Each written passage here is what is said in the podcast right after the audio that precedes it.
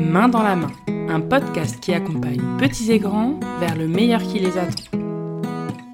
Hello, je suis Marie Trabada, éducatrice de jeunes enfants et professionnelle de la petite enfance depuis plusieurs années. Dans ce podcast, je parle de plein de sujets autour de l'accompagnement des enfants. Alors que vous soyez parents, futurs parents, professionnels de l'enfance ou de la petite enfance, ou simplement parce que ces sujets vous intéressent, bienvenue. Ce podcast est sûrement fait pour vous.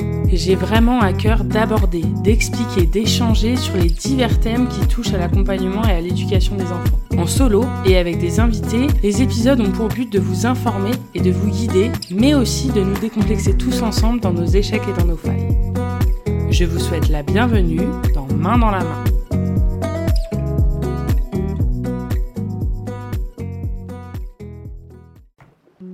Bonjour et bienvenue dans cet épisode.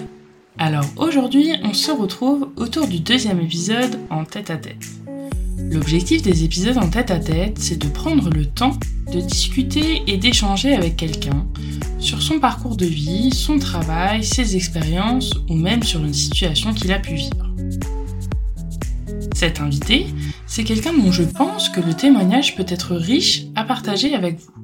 Ça peut être un parent, un professionnel de la petite enfance ou tout autre corps de métier qui s'y rattache. Alors on s'installe autour d'une table ou d'un canapé et on échange sur les expériences de chacun.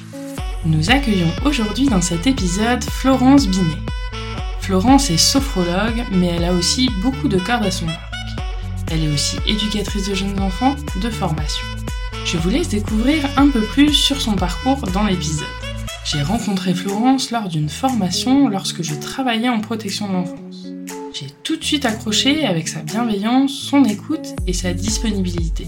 Cette formation m'a appris beaucoup de choses que j'essaye d'appliquer souvent auprès des enfants que j'accompagne. J'ai donc eu envie d'inviter Florence à mon micro pour que vous découvriez son parcours et son approche éducative. J'espère vous faire découvrir un peu plus sur la sophrologie et peut-être vous donner envie de vous lancer et de vous renseigner. En tout cas, j'espère sincèrement que cette discussion va vous plaire et je vous souhaite une très bonne écoute.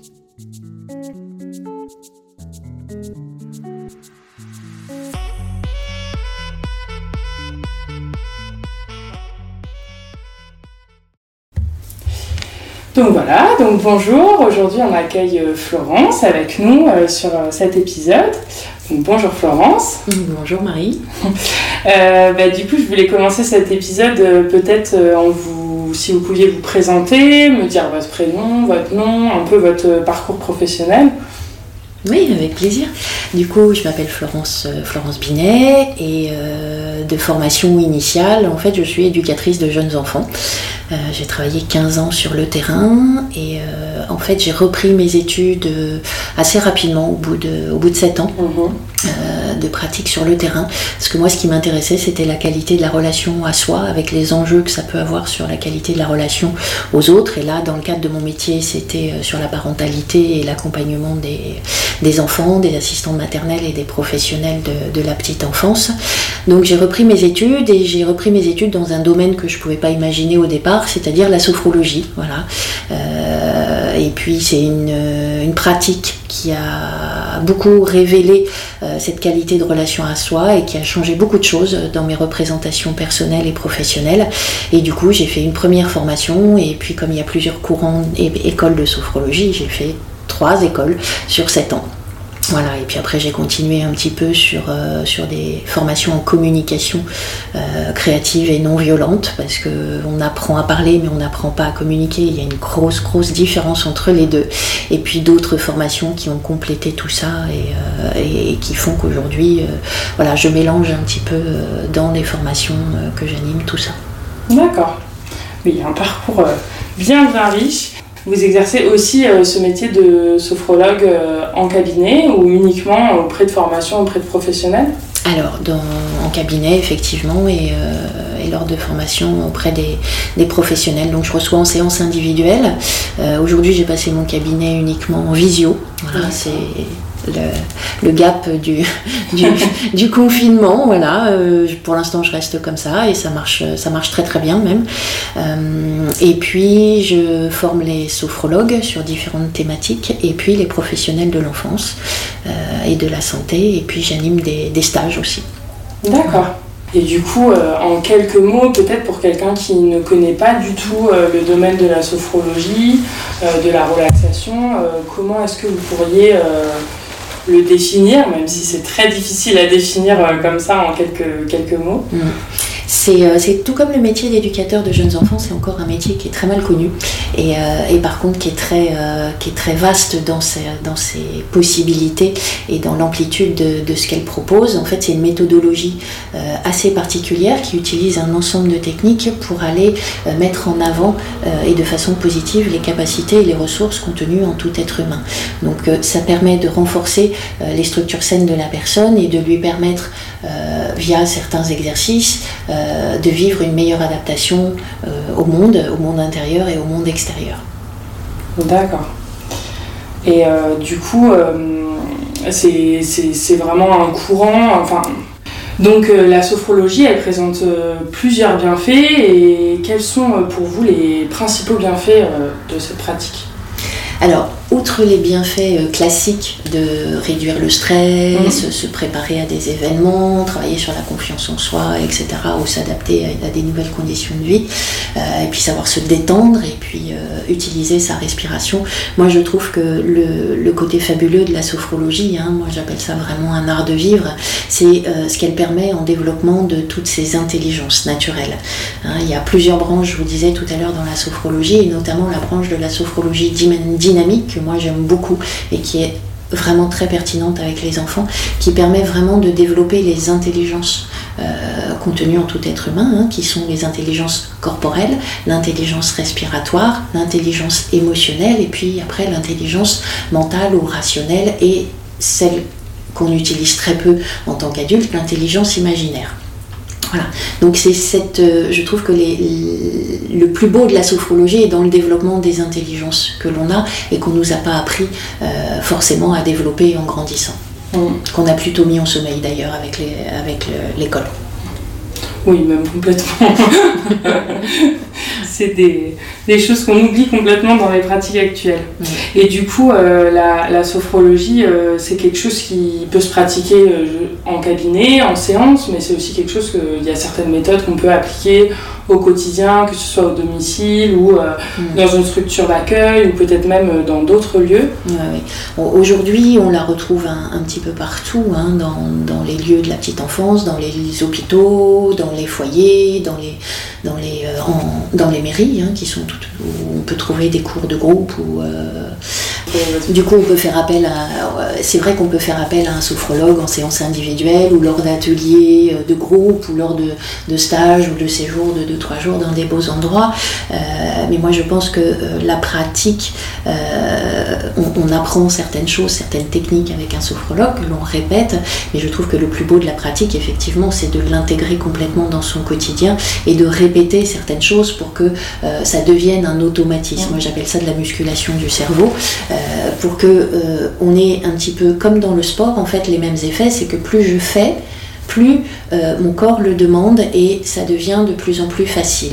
Hein. et du coup, ça peut être euh, en faisant la vaisselle ou sous la douche, euh, faire attention du coup à ses sensations ou des petites choses comme ça qui permettent en fait d'acquérir les automatismes pour se reconnecter à soi le plus souvent possible. Parce que le, vous parliez tout à l'heure des bienfaits de la sophrologie, je crois que on est dans, un mode de fonctionnement humain ou dans une société où on est très déconnecté de son corps et de sa respiration et que vraiment c'est euh, the technique pour se reconnecter à son corps et à sa respiration et descendre un petit peu euh, du mental qui planifie, euh, qui, active les émotions, etc.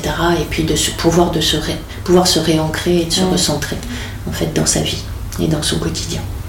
Oui, c'est vrai que c'est essentiel euh, dans le quotidien, que ce soit euh, en tant que parent, que ce soit en tant que professionnel, que ce soit en tant qu'adulte, que ce soit en tant qu'enfant. On est souvent euh, déconnecté un petit peu de, de, tout ce qui se passe et on a, on a parfois du mal à ressentir ses émotions, à mettre des mots sur ses émotions.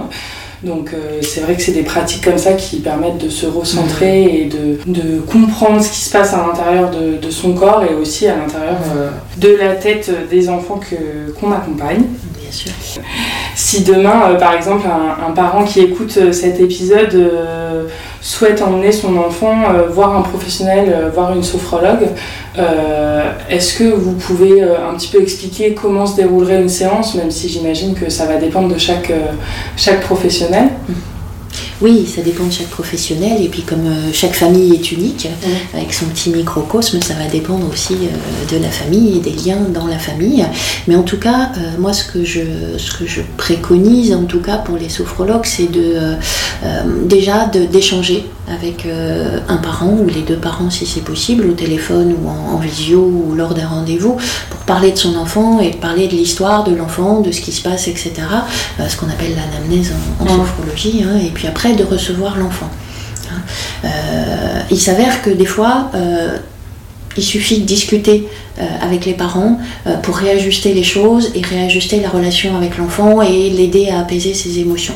Quand c'est pas le cas, en fait, ensuite, moi je, propose de, recevoir, de recevoir l'enfant et puis de travailler avec lui sur des petits exercices que, l'on dit de prévention, hein, puisqu'avant tout la sophrologie c'est avant tout une pédagogie préventive euh, plutôt que curative, et on va proposer des petits exercices simples et ludiques à l'enfant pour qu'il les répète, euh, non pas tout seul, mais avec l'un de ses parents pour que ça soit plus efficace et que ça recrée du lien aussi avec le parent parce qu'aujourd'hui euh, ce que, ce que l'on s'aperçoit c'est que les enfants, les petits particulièrement, sont et en carence de sommeil et en carence de temps passé avec les, avec les parents. Donc c'est aussi une pratique, moi je trouve que, que je trouve merveilleuse euh, dans le lien parent-enfant, dans le sens où on peut pratiquer avec son enfant et c'est un temps euh, de, de, complicité euh, que l'on passe ensemble à se détendre, à rigoler, à faire autre chose et puis ça apaise tout le système émotionnel de l'enfant et ça lui permet de, de réguler certaines choses. Donc on apprend des petits exercices qui sont pas très long, il ne faut pas que ça soit très long, euh, pour pouvoir les pratiquer ensemble. Et souvent, euh, souvent le, un des deux parents est, présent euh, pendant la séance quand ils sont petits. Alors quand ils sont plus grands, c'est différent. Hein. Quand ils commencent à avoir 12-13 ans, ça, commence à être différent. Mais en tout cas, moi, je, je laisse toujours le choix à l'enfant de garder ou pas le parent avec lui. C'est lui qui décide. Et souvent, c'est pour quel type de problématique, même si j'aime pas trop ce mm. terme, mais quel type de, soucis rencontrés par les parents et les enfants que, qui consultent en cabinet Le plus souvent, ça tourne autour de problématiques de sommeil, de régulation émotionnelle. Euh, ou de difficultés à réguler ses émotions et à vivre avec, euh, de problèmes de concentration, mmh. euh, de confiance en soi. le gros des thématiques, c'est ça. Et puis des, enfants qui ont parfois des, décharges émotionnelles intenses, euh, ou alors euh, pour les un petit peu plus grands, des, euh, stress liés à l'école et au, contrôle, aux examens, etc. Mm. Des fois, ça arrive, mais là en général ils sont plus grands, c'est des problèmes relationnels avec les copains, les copines. Mais là c'est quand ils sont un peu plus grands. Et généralement à partir de à partir de quel âge on considère qu'on peut commencer à intégrer de la sophrologie dans le quotidien d'un enfant? Est-ce que c'est dès euh, sa naissance, dès ses quelques mois, dès ses premières années euh? Alors, euh, c'est plutôt à partir du moment où il marche. D'accord. Hein, et où ils sont en mesure de suivre l'adulte dans un petit jeu ludique euh, qui commence par des jeux ludiques corporels en fait. Et là, c'est à partir de, suivant les enfants, euh, quand ils peuvent suivre un petit peu une, un petit exercice, ça peut être euh, en fonction des enfants parce qu'ils sont tous différents bien sûr dans leur, dans leur lien à l'autre et dans leur capacité d'attention. Ça peut être 20 mois ou 22 mois ou 24 mois. En tout cas, on peut commencer dans ces âges-là à faire des choses. Vous avez euh, comme ça des, un petit exemple de, de petit exercice à intégrer au quotidien euh, pour peut-être un parent qui souhaite euh, accompagner son enfant dans une gestion d'une colère ou dans une gestion d'une mmh. émotion trop forte qui déborde presque et le parent il peut parfois se sentir démuni. Mmh. qu'est-ce que, qu'est-ce que vous, est-ce que vous avez un petit tips, une petite, même s'il n'y a pas de solution miracle, on le sait, mais quelque chose qui peut permettre de, de faire redescendre l'émotion que l'enfant est en train de, vivre Bien sûr. Alors moi je propose toujours de revenir à l'essentiel, hein, c'est-à-dire la parole et le câlin.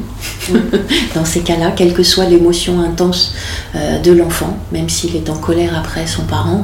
Euh, je pense que l'écoute de cette colère et, le câlin est essentiel déjà dans un premier temps pour faire redescendre l'émotion. Et ensuite, on peut par exemple proposer à l'enfant un dépoussiérage. On va, quand ils sont tout petits, on va par, le, par un jeu corporel imaginer que ses deux mains sont des balais. Et puis on va, voilà, on va identifier où est-ce qu'est l'émotion dans ton corps, est-ce qu'elle est encore présente, est-ce qu'elle est grande, est-ce qu'elle est petite? Sur une échelle de 1 à 10, où est-ce que tu la mets? Et puis, ok, bon, bah maintenant on va la dépoussiérer, on va utiliser les mains balais, on va commencer par frotter les mains. Et en fait, l'exercice consiste à, de la tête aux pieds, en fait, à balayer tout le corps pour euh, enlever symboliquement euh, la charge émotionnelle euh, contenue à l'intérieur de l'enfant. Et à la fin de l'exercice, à la fin du dépoussiérage, quand on est arrivé au pied, on pose la question à l'enfant s'il a encore besoin euh, de dépoussiérer ses émotions. Et s'il dit oui, bah, on recommence encore une fois. Et puis si c'est non, ok, bah c'est bon. Voilà, maintenant tu sais dépoussiérer tout seul tes émotions et euh, tu pourras le refaire quand, euh, quand tu en auras besoin. Oui, et c'est ce genre de, de, petits, euh, de petits jeux ludiques qui permet euh, de, mettre une image sur, euh, sur ce qui se passe dans la tête de l'enfant. je sais que moi, ça me fait penser à quelque chose que j'ai pu déjà mettre en place auprès d'enfants un petit peu plus grands, quand un enfant exprime beaucoup de colère, peut-être d'exprimer la colère dans un coussin ou, mmh. ou, à froisser un papier, à même quitte à le jeter au sol, à crier, à taper. Mais comme on a pu déjà le dire dans, dans l'épisode sur les émotions, les émotions, euh, il vaut mieux les parler, il faut mettre des mots dessus, donc euh, plus on les accompagne, plus euh, ce sera fluide pour l'enfant. Bien sûr, et puis passer par, le, par l'intelligence corporelle, c'est fabuleux chez les enfants, parce que jusqu'à, jusqu'à plus de 7 ans, en fait, le cerveau qui pense n'est pas connecté au cerveau des émotions. C'est pour ça qu'on les dit dans un mode pulsionnel et qu'ils ne peuvent pas penser leurs émotions. Donc, certaines formes de pédagogie qui consistent à isoler l'enfant pour euh, l'inviter à réfléchir sur son acte euh, n'ont aucun sens pour un enfant puisqu'il ne peut pas penser ses émotions avant un certain âge. Il est absolument essentiel de rester présent à l'enfant et d'accueillir cette émotion, quelle que soit l'émotion, même si c'est compliqué pour un adulte des fois, euh, mais au moins d'accueillir cette émotion et de rester avec l'enfant et de lui donner la possibilité d'apaiser cette émotion par le biais d'outils. Et c'est le calme en fait de l'adulte et la présence de l'adulte qui va agir en premier sur l'équilibre émotionnel de l'enfant. Hum. Et est-ce que euh, justement ces, ces petits exercices, ces petites idées, euh, c'est des choses que vous pensez qu'il est possible de mettre en place en collectivité, comme dans une crèche ou à l'école ou dans des structures où il y a plusieurs enfants ensemble qui, qui vivent ensemble parfois des émotions différentes? Oui, bien sûr. Oui, parce que par exemple, je vous donnais l'exemple du dépoussiérage qui est vraiment un exercice classique, mais le dépoussiérage, il marche pour la colère, il marche pour les peurs et il marche pour la tristesse.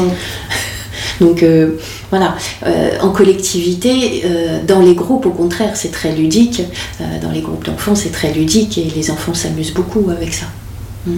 C'est facile pour eux. c'est d'autant plus facile que nous, adultes, en fait, on a, on a déjà tout un parcours et on est, on est très dans un fonctionnement mental. On a oublié notre intelligence corporelle, notre intelligence respiratoire et notre intelligence euh, créative, imaginaire, alors que les tout petits, eux, sont encore connectés à tout ça. Donc c'est beaucoup plus facile pour eux d'utiliser euh, et de vivre et de, prendre plaisir avec ce genre d'exercice parce que c'est naturel pour eux, parce qu'ils sont encore connectés à ces intelligences-là. Donc dans les groupes, dans les structures, ça marche très très bien en fait.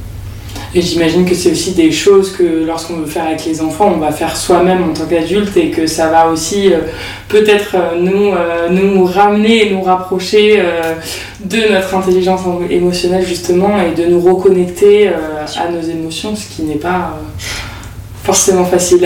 ce qui n'est pas forcément facile et c'est toujours ce que je dis quand j'anime les formations pour les professionnels de l'enfance sur la, la, sophrologie ludique pour les, pour les jeunes, pour les jeunes enfants et les tout petits, c'est que le premier bénéficiaire c'est vous c'est les professionnels. Parce que vous avez cette chance d'être dans un métier où vous pouvez pratiquer ce genre de choses et les bénéfices, ils sont aussi pour vous en même temps.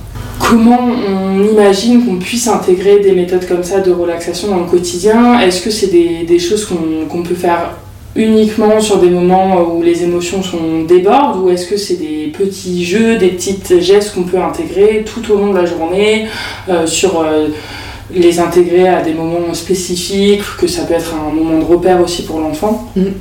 J'aime bien votre question parce qu'en fait, c'est les deux. en fait, ce qui est important pour l'intégrer euh, dans le quotidien euh, des enfants, c'est de le faire régulièrement comme des petits rituels et d'apprendre plusieurs, euh, plusieurs petits jeux ludiques aux enfants, euh, d'éveil corporel et d'éveil de ses intelligences de façon rituelle. Ça peut être le matin en arrivant quand ils sont tous là, ça peut être le, avant le repas, ça peut être après le repas, ça peut être au lever de sieste ou ça peut être le soir en attendant les parents, etc. Et du coup, en leur apprenant ça, après, on peut à des moments particuliers euh, et individualisés avec un enfant qui, par exemple, vit quelque chose qui n'est pas facile pour lui, lui proposer en lui disant, bah, je sais pas si tu te rappelles, l'autre jour on a fait cet exercice-là, ça te dit de le refaire ensemble parce que là je vois que c'est compliqué pour toi.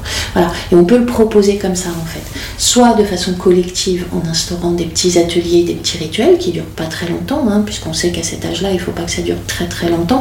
Euh, quand je dis cet âge-là, je parle des structures de la petite enfance.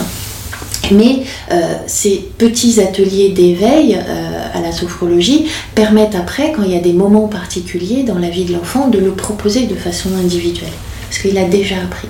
Et pour les, les, les, parents qui ont envie euh, de, de se renseigner, euh, de, de, de découvrir euh, la sophrologie, qui savent pas trop par où commencer, est-ce que vous avez des ouvrages, est-ce que vous avez des, des, sources que vous pouvez leur conseiller pour peut-être une toute première approche de la sophrologie, de la relaxation et de ces domaines-là? Oui, alors à savoir que la sophrologie pour les enfants n'a rien à voir avec la sophrologie pour les adultes, ce ne sont pas du tout les mêmes techniques, mmh. hein, mais par contre, quand c'est toujours euh, c'est toujours une merveilleuse chose quand les parents commencent à pratiquer pour eux, hein, dans, le déploiement de, leur conscience et de leur intelligence, euh, pour être bien avec eux et avoir une meilleure qualité de relation à eux et du coup avec leur enfant et avec le monde. Euh, mais on peut, se renseigner sur les annuaires hein, de la, Fédération européenne de sophrologie dynamique, la Fédération française de sophrologie, en fait tous les annuaires qui regroupent les sophrologues certifiés en fait. Non pas forcément avec le titre RNCP, mais des sophrologues qui ont euh, un certain nombre d'heures de formation et de l'expérience. Il hein, ne faut pas que les parents ou, les adultes hésitent à euh, demander le parcours euh, du sophrologue, si c'est sa seule casquette, s'il en a d'autres, etc. Et quelle est son, quelle est son expérience. Ça c'est important, ça me semble important, puisqu'il y a un nombre d'heures qui définit la pratique de la sophrologie. Et puis après, le bouche à oreille aussi, ça marche bien. C'est vrai qu'actuellement, le yoga commence à prendre euh, une place assez importante dans les structures de la petite enfance et même euh, dans le mm. monde actuel. Du coup, ça fait émerger euh, des techniques de méditation petit à mm. petit. Est-ce que pour vous, il y a vraiment une différence entre des méthodes de méditation et des méthodes de sophrologie ou est-ce qu'il y a des choses qui se, qui se regroupent, qui se ressemblent? Alors, il y a des troncs communs et puis il y a quelques différences.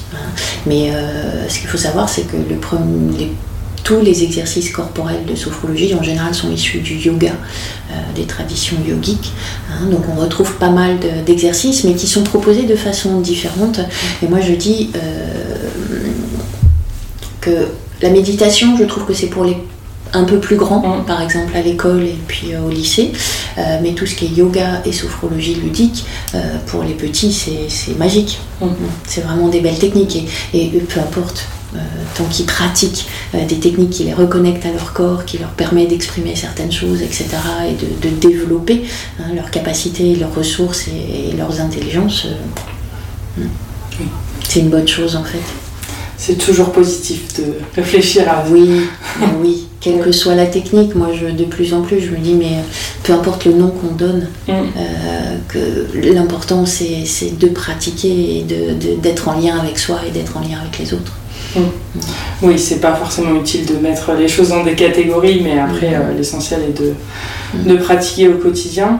Vous disiez que la sophrologie pour les adultes et pour les enfants était différente. Du coup, vous considérez que c'est des, des techniques qui sont complètement différentes ou comment ça se passe? Oui, les techniques sont différentes. Hein. Il a pas, euh, ça, c'est dans, dans, tout l'art du sophrologue. Euh, c'est le discours, comment euh, le sophrologue amène les choses, amène le discours et amène la personne à la détente et à trouver dans cette détente ses propres ressources et ses propres capacités à mettre en avant. Et, et, les façons de, les façons de le parler, de le présenter sont différentes. Les exercices avec les enfants sont relativement courts, même très courts, pour certains, et puis c'est plus long avec, avec les, adultes, mais en sachant que moi j'aime j'aime profondément la sophrologie ludique parce que je trouve que dans ce monde où tout se complexifie, on a besoin de choses légères et que moi je fais des ponts entre la sophrologie ludique pour les enfants et pour les adultes, pour permettre effectivement aux adultes d'accéder plus facilement à, cette, à cet art de vivre. Et c'était tout l'objet de, mon premier livre en fait. Justement, on allait venir euh, juste après à, vos, à, vos livres que vous avez écrits sur euh, la sophrologie, sur des petits, euh, des petits tips du quotidien aussi pour, pour intégrer tout ça auprès des enfants. Est-ce que vous pouvez nous en parler peut-être un petit peu plus davantage? Oui. Euh, mon petit sixième est sorti euh, le 28 mars, là, et en fait, c'est le collecteur du premier euh, de 121 astuces de sophrologie et autres petits bonheurs. Et c'était vraiment quelque chose, un livre qui me tenait à cœur. Il était novateur en 2014 hein, dans les champs de la sophrologie. C'était de, proposer des petites choses faciles, issues des, pratiques à intégrer complètement dans le quotidien. Voilà. Ça, ça a, été le, premier et il est accessible aux enfants à partir de 8-9 ans jusqu'aux adultes 100 ans et plus. en général, on dit 99 ans et plus. Euh, et puis, euh, il y a trois livres qui concernent euh, plus précisément les professionnels de l'enfance, les parents et les enfants. Hein, qui sont 35 aventures pour grandir heureux et zen, mon petit cahier confiance en soi et un autre qui s'appelle Grandir heureux et zen aussi, hein, qui est chez un autre éditeur. Et puis euh, une suite du premier qui s'appelle 10 minutes d'écologie intérieure au quotidien pour aller un petit peu plus loin. Euh, parce que le premier 121 astuces, en fait, ce sont que des petits exercices. 10 euh, minutes d'écologie intérieure au quotidien, on va aborder ce qui, qui m'empêche d'être dans une écologie intérieure avec moi, avec le monde, etc. Et le déploiement de, un petit peu plus précis de certaines choses sur les émotions, sur les stress, sur mes étiquettes, mes conditionnements, etc. Donc on va éclairer un petit peu tout ça. Et puis, euh, et puis le dernier qui est le collecteur de 121 astuces, qui a un chapitre en plus et des illustrations en plus. Voilà, puisque j'illustre, les livres qui sont sortis au souffle d'or. Ok, super. J'en ai quelques-uns, ils font partie de ma bibliothèque que j'avais euh, acheté à la suite euh, d'une formation avec Florence et c'est vrai qu'ils sont très riches, donc je vous mettrai les liens en, en commentaire pour que vous puissiez les retrouver si ça vous intéresse. Et ben, je pense qu'on a déjà fait un bon petit panel. Je ne sais pas s'il y a des choses que vous aviez envie de, rajouter, euh, des choses que vous aviez envie d'apporter euh, à tout ce qu'on a pu dire. Moi, je pense, j'aimerais bien terminer là-dessus, c'est que pour moi, tout est une histoire de relation et de qualité de relation que l'on peut avoir avec euh, les gens qu'on connaît, ses amis, ses proches, et, particulièrement là sur le sujet du podcast avec les enfants, et que, et que c'est le, le sujet essentiel, la qualité de la relation avec son enfant, et que euh, on est encore dans une méconnaissance du fonctionnement du tout petit, euh, et qu'on a avancé là-dessus, et que, et que c'est une bonne chose parce que c'est en train de se faire. Mmh. Oui, on avance euh, chaque jour, mais il y a encore plein de choses qu'on a envie de, découvrir encore plus de parler de communication non violente, d'avancer sur la communication positive avec les enfants. C'est aussi ce que j'essaye d'aborder euh, dans, euh, dans, ce podcast. Donc, euh, donc voilà, j'espère que ces sujets vous intéressent parce que je, les aborderai sûrement dans les prochains épisodes, mais en tout cas, ça, me, ça me paraissait important d'aborder la sophrologie puisque pour moi, c'est aussi, ça fait partie de ce courant un petit peu vers le, respect des émotions, l'écoute du corps, l'écoute du bien-être et, et tout ça, c'est important dans nos pratiques. Et, je pense que euh, au-delà d'une simple technique, c'est quand on rentre vraiment dedans, parce qu'elle est encore euh, assez mal connue, c'est vraiment un art de vivre. Oui, et, et, elle est possible pour les enfants, pour les adultes, euh, en tant que parents, enfin tout le monde peut, peut intégrer ces techniques au quotidien, tout le monde devrait même intégrer ces techniques au quotidien. Elle est très accessible. voilà, c'est ça. Et puis je suis sûre qu'il y a plein de ressources sur Internet euh, pour, euh, pour comprendre peut-être un petit peu plus. Peut-être qu'il y a déjà des, des vidéos, des, de petits exercices qui doivent, euh, qui doivent exister, je suis sûre, pour peut-être vous faire un premier, un premier aperçu avant peut-être d'aller consulter une, ou un sophrologue, n'hésitez pas à vous renseigner et, à intégrer tout ça, les techniques de relaxation, de méditation, de sophrologie dans votre quotidien avec les enfants et même pour vous. Et eh ben, merci beaucoup Florence. Merci, pour cet entretien. J'espère avoir abordé à peu près tous les thèmes. Et voilà, à bientôt. À bientôt. Et voilà, c'est la fin de cet épisode. Cette discussion a été très riche et j'espère qu'elle vous a apporté de nouvelles connaissances. Je tenais particulièrement à remercier Florence, j'ai été très heureuse de vous recevoir à mon micro et merci de votre soutien pour ce podcast main dans la main. Je vous invite grandement, chers auditeurs, à en découvrir plus sur Florence, je vous mets en description de cet épisode les différents liens, ses réseaux sociaux, son site, ainsi que le lien où trouver ses différents ouvrages. Florence fait aussi des formations pour les professionnels de la petite enfance, donc n'hésitez pas à la contacter pour faire entrer un peu de sophrologie ou de réfléchir sur les pratiques de vos équipes. J'espère sincèrement que ce format vous a plu, que ça vous a intéressé et peut-être même appris certaines choses. J'attends vos retours avec impatience. Et si vous avez envie de partager votre histoire ou votre métier au micro de main dans la main, n'hésitez pas à me contacter sur les réseaux sociaux ou par mail. Je vous dis à très bientôt. Ciao ciao